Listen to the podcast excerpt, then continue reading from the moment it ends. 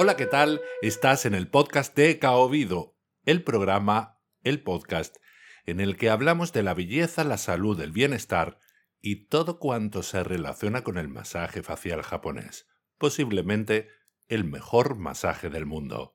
Episodio Respirar. Pero antes de empezar a respirar, valga un poco la redundancia, eh, quiero avisar de una cosita. Hace muy poquito tiempo, hace muy poquitos días, ha sido mi cumpleaños, en esta semana de hecho. Y entonces a mí me gustan mucho los regalos, me gusta recibir regalos y, bueno, no os voy a pedir un regalo, sino que va a ser al revés. Porque cuando una persona hace un regalo, muchas veces sucede, cuando se hace de corazón, que ese regalo le viene de vuelta. Eh, el hecho de regalar al, al final uno es regalado. Y os tengo preparado un regalo que es un cupón del 20% de descuento en el programa de mentoría del aula virtual del masaje facial japonés. Pero con un par de condicionantes. Primero, van a ser para, para las personas que entren en, en, este mes, son, solamente van a ser seis plazas y hasta el día 5 de mayo. ¿eh? El día 5 de mayo el cupón ya deja de tener validez y bueno, si, si entras después. Así que si estás pensando en entrar, hazlo ahora, ¿qué estás esperando? Venga, ve a la página y cuando llegue la, la pasarela de pago, eh, verás que hay un recuadro que pone cupón de descuento y tú pones feliz cumpleaños. Sí, sí, me felicitas y solamente con felicitarme ya tendrás ese 20% de descuento. Y ahora ya sí, nos metemos en faena. Y bueno, el tema de hoy es respirar, es la respiración. ¿Y qué es lo que podemos decir de la respiración? Que nos acompaña toda la vida, desde el momento en que, en que nacemos. Y es curioso porque pensando en el, en, el primer acto respiratorio de nuestra vida, resulta que es un llanto. Mm, la, la, típica imagen esa de que nos dan un azote y empezamos a llorar y ese llanto está acompañado de mucha alegría, mucha alegría por parte del equipo médico cuando se, parte en el, en el hospital, eh, mucha alegría por parte de toda la familia cuando se escucha a una criaturita llorar porque eso quiere decir que sus pulmones están despertando, están siendo llenados de aire y está empezando a respirar por sí mismo. Hasta entonces había sido a través del cordón umbilical que entraba el oxígeno en la, criaturita que acaba de nacer. Pero, pero claro, nosotros estamos respirando desde el momento de nacimiento hasta el momento de nuestro final, cuando, cuando fallecemos. Y es que, junto con la actividad cardíaca, la de los pulmones es la única, al menos eso creo. Bueno, la de los pulmones y, los músculos de la caja torácica que, acompañan el trabajo de, la respiración, ¿no? Pues como decía, junto a la, actividad cardíaca, la de los pulmones es la actividad que no se toma ni un día de descanso, ni un momento de respiro, valga la redundancia, ¿no? Y bueno, sobre la respiración hay un auténtico océano de tinta negra en los libros. Y si hacemos una búsqueda, yo que sé, por ejemplo en YouTube, pues nos vamos a encontrar una enorme cantidad de ejercicios de respiración en la que se nos promete el oro y el moro si hacemos correctamente las técnicas. Yo no lo voy a discutir porque cada uno tiene su criterio, su, su historia y seguramente así será.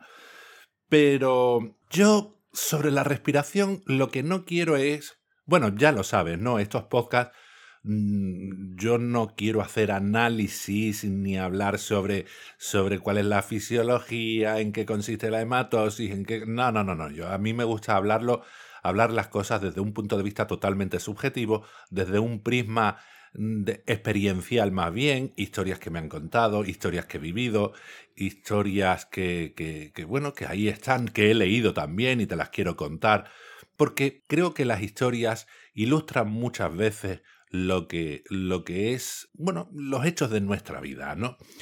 Y cosas que, bueno, que aparentemente son un tanto, un tanto, ¿cómo te diría yo? Farragosas, ¿no? Por la descripción, yo no te voy a ahora hablar ni sobre las células, ni sobre nada. Vamos directamente con, con las chorradas que a mí se me ocurren eh, porque, en fin, ya sabes, yo soy tremendamente subjetivo, hago una, gran defensa de la subjetividad. Y bueno, una vez dicho eso, una vez dicho que quiero hacer ese recorrido subjetivo, como siempre hago en estos, en podcasts, pues entro ya directamente en faena. Y lo primero que voy a decir va a ser una tontería, porque es que la respiración tiene una cosa importante y es básica, y es que sin ella no vivimos, y de hecho nos morimos muy rápidamente si dejamos de respirar.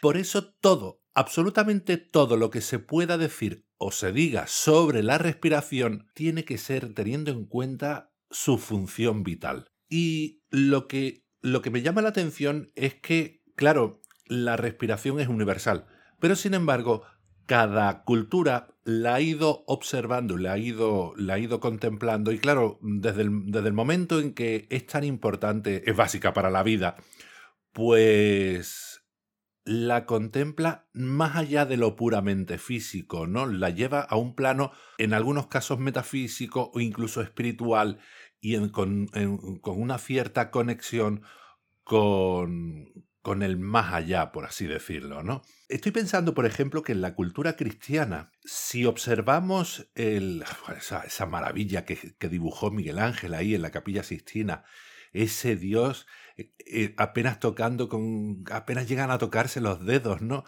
Eh, con Adán.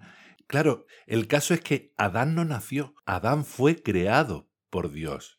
Y cuando fue creado, yo no me acuerdo si, si fue creado del barro, yo qué sé qué historia, no, no, no, recuerdo ahora el proceso de creación. El caso es que mm, hizo el cuerpo, lo hizo, lo hizo primero sin vida, y hubo un momento en que ya le insufló la vida. Pero ¿cómo lo hizo? Le insufló el aliento de vida. Y es en ese momento cuando, cuando le insufla el aliento de vida, cuando cobra vida. Eso me, me recuerda también una historia que yo escuchaba de pequeño, que seguro si te has criado en un entorno cristiano, pues seguramente que lo habrás escuchado o tendrás alguna referencia.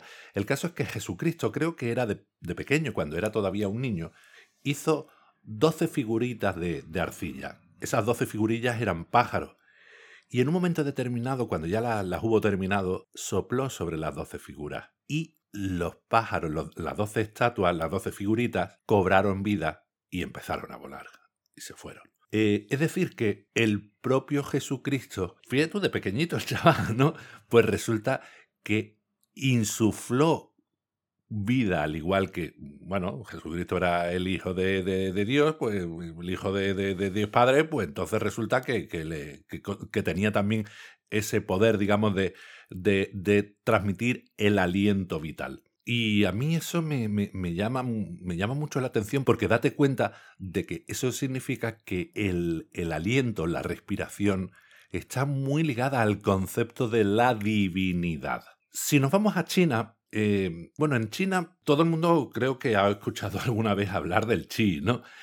Aquí en Occidente, sobre todo, sobre todo últimamente, el chi lo he venido escuchando traducir como, como energía, ¿no? Y entonces que si la energía para arriba, energía para abajo. Y yo no voy a discutirlo, creo que no es incorrecto esa, esa traducción, pero sí es verdad que desde un punto de vista etimológico, ¿no? El, inicio del concepto de chi era respiración, nada más. De hecho, estoy, estoy pensando, estoy acordándome de que en Japón, cuya tradición médica es absolutamente heredera de la, de la China, tienen el ki. Eh, y chi realmente no son distintos uno de otro. Lo único que pasa es que una es una palabra china y la otra es una palabra japonesa. Yo del ki no es que pueda hablar mucho, yo como siempre a través de mis historias, mis vivencias y mis, cosas. Yo, la, cosa es que cuando yo era jovencito hacía karate. Y, bueno, llegué a competir y todas esas historias, pero bueno, eso ya forma parte del pasado. Pero el, karate tiene lo que se llama el kiai, el Kiai es algo así como la liberación de la energía, pero una liberación a través de un grito. Y es que en el momento de, de, un golpe, un combatiente que va a pegar un golpe, hay un momento en un combate en el que, bueno, se, se están golpeando y tal, y hay un momento en que uno cree que va a dar el golpe definitivo y entonces lo hace con, con más énfasis, con más fuerza, con más energía. Y es en ese momento cuando la libera a través de ese grito, de ese kiai. Y, por cierto, por cierto que, que, yo no sé si el mecanismo debe ser el mismo o parecido o casi igual al que emplea Nadal cuando golpea la pelota, ¿no? En, un partido de tenis. Porque no te has dado cuenta la cantidad de grititos y sonidos de la voz que emite Nadal. Bueno, no solamente Nadal, muchos tenistas también lo hacen, pero en su caso se no sé, se escucha como, como mucho, muy intenso, ¿no? Y, por cierto, que es muy curioso porque una de las funciones de la laringe es la regulación de esfuerzo. Y eso es muy fácil de, de, ver, lo, vas a ver enseguida. Y es que cuando tenemos que empujar algo que es pesado, el piano de cola que tienes en tu casa, por ejemplo, ¿no? Esto, cualquier, un armario, un sofá, un lo que sea, que sea pesado pero que puedes mover, pues en el momento en que vas a, mm, a empujarlo, cierras la garganta, ¿a que sí? Cierras la garganta y dentro de la garganta concretamente cierras la glotis, de tal manera que no se escape el aire.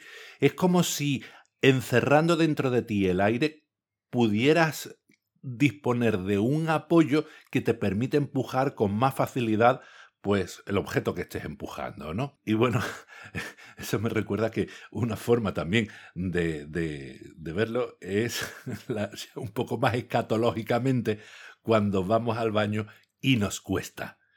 Cuando nos cuesta y entonces hacemos fuerza con ese, ese sonidito de garganta apretadita que, que nos sale. En fin, y, y, ahí es que se ve claramente. Se ve claramente cómo utilizamos la laringe, la, la glotis, para, para regular el esfuerzo. Y a modo de curiosidad te diré, esto lo suelo decir bastante, que una mujer que ha sido sometida a una laringectomía no puede parir. Pero cuidado, digo que no puede parir, no que no pueda tener, tener hijos, porque mucha gente cuando me escucha decir esto, ¿qué pasa? ¿Que una mujer que le han quitado la nariz no puede tener hijos? Sí, sí, puede tenerlo. Lo que no puede es empujar, no puede hacer el esfuerzo para, para el momento del parto y por lo tanto tiene que sufrir una, una cesárea, ¿no? Bueno, te estaba hablando de China, de China me he ido a, la laringe y toda esta historia, pero vámonos a la India, porque en la India, en el Ayurveda, es el prana. Estoy pensando en el yoga y, bueno, la enorme cantidad de ejercicios de respiración que tiene, que, que es abrumador, ¿no? De hecho, muchos, muchos de esos ejercicios se han utilizado o, o la han importado disciplinas occidentales que ya nada tienen que ver con el yoga, pero sin embargo sí se han quedado con muchos de los ejercicios que, en el yoga se hace. De hecho, mm, yo cuando, cuando utilizo la respiración, trabajo la respiración para la fonación, pues eh, utilizo algunos de los ejercicios de yoga. De hecho, bueno, de yoga y de otros muchos sistemas, ¿no? Lo importante es trabajar la respiración, eso sí, con dirección clara. Pero bueno, eso, eso es otra historia que, que no viene al caso, ¿no?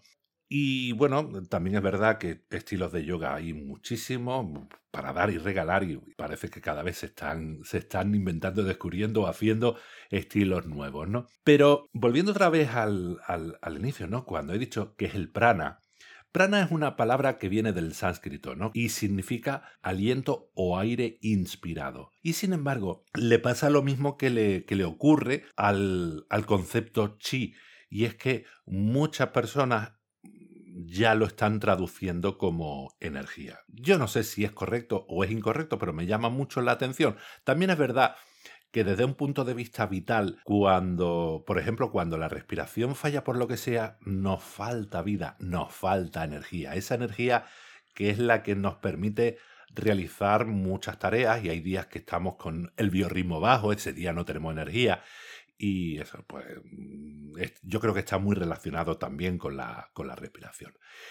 Y lo, otra cosa muy curiosa es que cada vez que yo hablo de la, de la respiración, pues pienso en mi abuela. Pero bueno, te lo, te lo voy a aclarar un poquito porque tengo que justificarte porque hablo y voy a, voy a hablar de mi abuela, ¿no? El caso es que cuando tenemos una preocupación, todo, absolutamente todo nuestro cuerpo se altera. Y por supuesto, la respiración, ¿no? Que se acelera y sentimos esa opresión en el pecho, ya dependiendo de la, de la, de la preocupación que sea, bueno, y si es un ataque de ansiedad ya ni para qué, ¿no? El caso es que podemos sentir una opresión en el pecho, un malestar en el estómago o incluso sentir cómo se cierra la garganta, ¿no? Mi madre hablaba, por ejemplo, y dice, tengo el entripado, cuando tenía una, una mm, preocupación ya bastante grande, decía, tengo el entripado y es que como que el estómago le empezaba a dar vueltas, se retorcía dentro de ella, en fin, eran sensaciones muy, muy desagradables, ¿no? Y precisamente para todo ese tipo de malestar están los suspiros. De hecho, cuando vemos a una persona que suspira, pensamos que, que algo le pasa, y algo no positivo precisamente. Y en mi caso, yo es que soy muy suspirón, pues resulta que muchas veces me dicen, oye, cuando me ven suspirar, ¿no? Me dicen, oye, José, ¿a ti, a ti qué, qué, qué, te pasa que estás muy suspirón? Y digo, no, no, nada, que soy así, que, me gusta suspirar y, y, ya está. Y aquí, aquí es justamente donde viene mi abuela, porque ella decía que un buen suspiro echa para afuera todas las miasmas. Y, la verdad es que yo nunca he sabido bien qué era eso de las miasmas, pero siempre he pensado que la sola sonoridad y, grafía de la, de la, palabra, todas las miasmas, las miasmas, es como que, que, se te representa en la cabeza como algo muy negativo, ¿no? Bueno, pues resulta que siempre he tenido la curiosidad de, saber qué era eso de las miasmas, pero por unas razones o por otras, pues al final no he satisfecho mi curiosidad y ahora, aprovechando que estaba trabajando para, hacer el podcast, pues tomando unas notas y tal, pues he dicho, este es el momento. Me he ido a San Google y me he encontrado con algo. ¡Guau! ¿Cómo son las abuelas, eh? Resulta, esto lo voy a tener que leer porque, porque resulta que Thomas Seidenman y Giovanni Maria Lancisi, no sé si se dice Lancisi, Lancisi, Lanchisi, el, el caso es que ellos vivieron en el siglo XVII y formularon la teoría miasmática de la enfermedad. sí, las miasmas. Según la cual las miasmas eran el conjunto de emanaciones fétidas de suelos y aguas impuras y que eran la causa de la enfermedad. Maravilloso, ¿eh? Impresionante. Sé que, ¿cómo son las abuelas? Maravillosas. ¡Ay, Dios mío! El caso es que, bueno, obviamente el descubrimiento de los microbios pues hizo que esta teoría se, viniera abajo, ¿no? Pero muchas veces hay cosas que científicamente quedan desfasadas y ya no, no se sabe que, que no funcionan las cosas así, pero a pesar de todo queda en la cultura popular pues expresiones y cosas que, que, bueno, que no tienen que ver con la realidad, pero sí que se ha quedado como una imagen muy clara, ¿no? Y, y claro, este concepto de efluvios contaminados dentro de nuestro organismo es fantástico porque cuando tenemos preocupaciones viene como un anillo al dedo. Es como que efectivamente eh, hay una contaminación de efluvios, eh, como era? ¿Cómo decía? Emanaciones fétidas, ¿no? No tienen por qué ser mal olorosas, pero sí ese malestar que provocan esas sensaciones, esas preocupaciones que en cierto modo nos pudren un poco por dentro, ¿no? Y lo de echar para afuera todas las miasmas es maravilloso, esa, esa idea, esa, esa imagen. Porque con un suspiro, te puedo asegurar, yo que lo practico mucho, nos sentimos mejor. Lo cierto que el suspiro ahora que sabemos que la teoría miasmática no se ajusta a la realidad, sí que se ajusta a algo que nos hace sentir muy bien, aunque sea durante unos segunditos. Verás, supongo que sabes del diafragma, ¿no? Ese músculo que está dentro de, nosotros, ¿no? Que divide, que divide las vísceras superiores de las vísceras inferiores y, y que está constantemente en movimiento a un ritmo medio de entre 12 y 14 contracciones por minuto uno de los que intervienen en la respiración, claro, y por lo tanto no para nunca de trabajar, y es muy difícil de relajar. La forma más directa y rápida es mediante el suspiro. Cuando suspiras, se relaja. Así que ya sabes, no esperes a sentir agobio para suspirar. Suspira, suspira y suspira, que seguramente vas a ir sintiéndote mejor. Y es que, claro, la respiración y todo lo que se relaciona con ella da para mucho. Fíjate que las funciones de la respiración, bueno, en fin, son unas pocas, ¿no? Pero eh, no voy a hablar así ni profusamente ni nada, pero, pero sí te voy a decir algunas de ellas, ¿no? El caso es que nosotros usamos la respiración, pues, por ejemplo, para relajar, o para aumentar la capacidad pulmonar, o para conseguir una mayor concentración mental, o para para la voz y el habla, y por supuesto el, canto, o para alcalinizar la sangre. Bueno, es que es impresionante, maravilloso, ¿no? Además, una cosa curiosa es que la actividad de los músculos viscerales no son voluntarias, es decir, van a su rollo. Y el corazón es un ejemplo. Bueno, te, aclaro que las vísceras son mm, músculos, músculos eh, lisos que a diferencia de los músculos estriados son involuntarios. Su conexión es otra y su movimiento es totalmente automático, no tiene nada que ver con nuestra voluntad, a diferencia de los músculos estriados que pertenecen al aparato locomotor y ellos, estos sí ya se mueven según nosotros demandemos, según nuestra propia voluntad. He dicho que el corazón es un ejemplo y otro ejemplo son los intestinos. El caso es que nosotros no podemos pedirle al corazón que se detenga. Nosotros no podemos hacer que se ralentice siquiera. O por ejemplo los intestinos. Como, como de pronto aparezca el movimiento peristáltico, no hay nada que podamos hacer. Y como nos pille en la calle, menudo problema. Porque sentimos esa opresión en la barriga que puede llegar a ser casi dolorosa y no hay alivio hasta que no conseguimos llegar al retrete. Ay, Dios mío, qué horror. Y la respiración también es involuntaria y no podemos hacer nada con ella.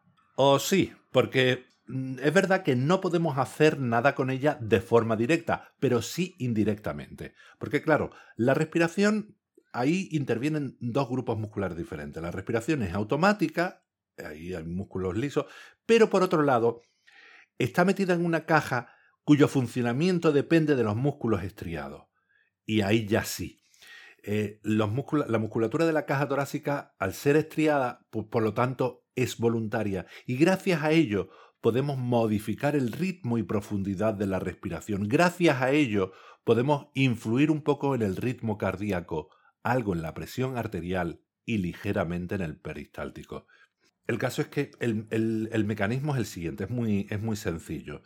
Nosotros en la respiración vital resulta que hay dos momentos en la, en, la, en la, respiración completa. Uno es la inspiración, que ahí es donde se activa la musculatura, y otro es la exhalación o expiración, y ahí en la respiración vital no hay trabajo muscular, es decir, se inhiben los músculos de la caja torácica. Y eso es muy interesante porque podemos incidir en el momento de la inhibición para desarrollar las sensaciones de la relajación.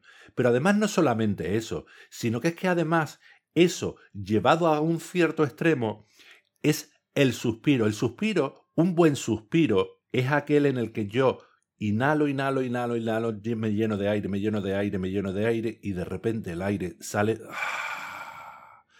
Pero sin control del soplo. Eso, eso es importante, porque, vamos a ver, te voy a, te voy a contar una cosa. La relación de la respiración y el masaje facial japonés es ninguna. Bueno, hay una relación en el sentido de que todo el mundo hacemos todo respirando, obviamente. Y en la medida en que en que van sucediendo cosas, la respiración se va alterando. Eso está claro, ¿no? Porque una persona que se relaja, pues ralentiza la respiración. Una persona que ralentiza la respiración también va a tender a relajarse. Hay masajes que, o, tipos de manipulación que sí atienden a la, a, la, a la, respiración para según qué estrategia y según qué es lo que quiere conseguir. Pero no es el caso del masaje facial japonés, al igual que una enorme cantidad de masajes que no necesitan hacer una mayor incidencia en la respiración. Sí es verdad que hay masajistas que, bueno, que son, que son que tienen ya experiencia y conocimiento de, de, cosas que le aportan la respiración y la, y la utilizan incorporándolas a lo mejor en una sesión para ayudar a las personas a que se relajen más fácilmente. Pero no tiene que ver en sí mismo con el, con el masaje. Pero yo, personalmente, en los momentos iniciales y si veo que tienen dificultades para soltarse, para relajarse, es cuando utilizo el suspiro. Y pido que den uno, dos, tres, no muchos más, ¿no? porque tampoco quiero cargar a la persona ni de tareas, ni de ocupaciones, ni de nada, ¿no? Pero ¿cuál es el problema? Y es que pocas personas saben suspirar. O sí saben, pero observan poco o nada el suspiro espontáneo y lo que hacen es controlar tanto la inhalación como la exhalación. Y así es como se pierde la capacidad relajante del suspiro. Y al perder la capacidad relajante del suspiro, pierden la percepción de la sensación de relajación, que muchas veces la imposibilidad de la relajación tiene que ver con que no la han sentido. Y claro, ¿cómo encontrar una cosa que no ves? ¿Cómo encontrar una cosa sensorial que no sientes? Pues claro, es un poco complicado. Entonces, yo utilizo muchas veces el suspiro para que, por lo menos, por lo menos, por lo menos, en un momento determinado, y aunque sea por un fragmento pequeño, tengan la sensación de la relajación. Pero claro, el problema es que si una persona yo le pido que suspira y lo que hace es que llena sus pulmones de aire, ahí hay tensión muscular, y luego controlan la salida como si estuvieran soplando en unas velas, pues resulta que ahí también hay control muscular, hay trabajo muscular, hay tensión muscular, no hay relajación. Entonces, claro, es una pena porque, porque se pierde. Y no es cuestión de insistir mucho, porque si, si puede bien y si no, tras un par de intentos es mejor dejarlo, porque tampoco, ya digo, es cuestión de, de, agobiar a las personas ni con instrucciones, ni con pedirles que hagan ejercicios que, que, que ven que no funciona y entonces eh, podemos provocarle una cierta frustración. Y es así que es una sensación y un sentimiento bastante negativo. Y... Uy, por Dios, se me ha ido la olla. Estoy pasadísimo de tiempo. Me vas a disculpar. Eh, simplemente, como ya he terminado de, decirte lo que tenía que decirte, em, si acaso, si te ha gustado el programa de hoy, por, por favor, cinco estrellitas, ¿no? Y cualquier pregunta que tengas, cualquier cuestión que quieras plantear, cualquier duda, cualquier sugerencia de programa, yo estoy encantado de recibirlo. Y, y nada más, recordarte que esta es la semana de mi cumpleaños y que si me felicitas en el sitio correspondiente, tendrás ese 20% de descuento en el programa de formación de, mentoría del masaje facial japonés. Eso sí, seis plazas y hasta el 5 de mayo. Y ya sí, ya me despido agradeciéndote muchísimo que hayas estado escuchando este y los anteriores programas y nada, simplemente anunciarte que el próximo programa trataremos otro tema muy, muy interesante. Pero no te voy a decir cuál es. Entre otras cosas porque a lo mejor cambio de tema, que también es muy habitual en mí.